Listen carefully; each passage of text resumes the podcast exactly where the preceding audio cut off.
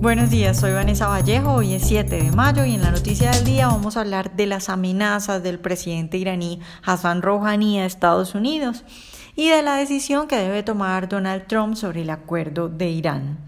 Este fin de semana que acaba de pasar, Irán advirtió a Estados Unidos sobre las supuestas consecuencias que vendrían si abandona el acuerdo de Irán.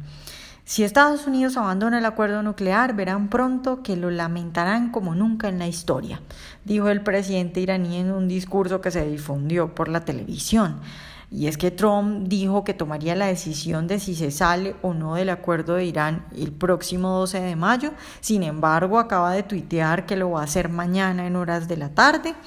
Recordemos que este acuerdo fue firmado en julio de 2015 por los miembros del Consejo de Seguridad de la ONU, por los miembros permanentes de ese Consejo, que son Estados Unidos, Gran Bretaña, Francia, Rusia y China y que el acuerdo pues también lo firmaron Alemania y por supuesto Irán y que con ese pacto Irán declaró que no iba a buscar llenarse de armas atómicas, aceptó moderar su programa nuclear para dar al mundo la garantía de que sus actividades no tenían fines militares y pues a cambio obtuvieron el levantamiento de las sanciones internacionales que les habían puesto y que significaron definitivamente un duro golpe para su economía.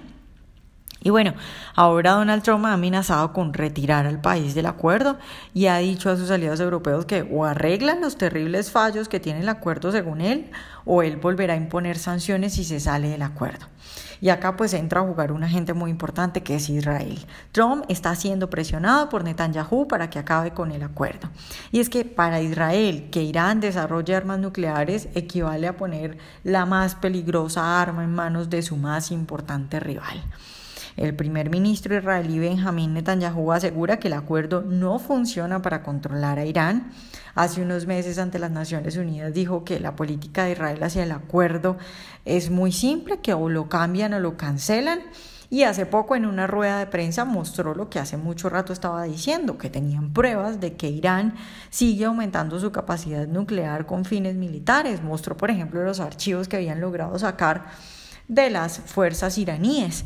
Entonces, pues tenemos a Trump intentando tomar una decisión, presionado por un lado eh, por su aliado Israel, que no le crea a los iraníes y que tiene pruebas de que estos siguen desarrollando en secreto un programa nuclear militar y que ya mostró esas pruebas. Pero de otro lado, pues Trump tiene también a los países de la Unión Europea firmantes del acuerdo, intentando convencerlo de que no se retire y proponiéndole una renegociación. La semana pasada, Emmanuel Macron, el presidente de Francia, lo visitó en Washington con ese objetivo, eh, con el objetivo de convencerlo de que no se retire del acuerdo.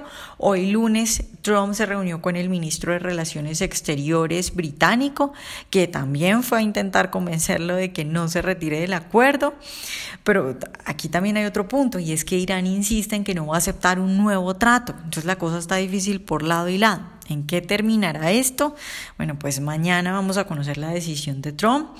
Eh, yo creo que Trump no le va a hacer caso a Macron y que más bien le va a hacer caso a Israel y que se va a retirar del acuerdo, pero ya veremos.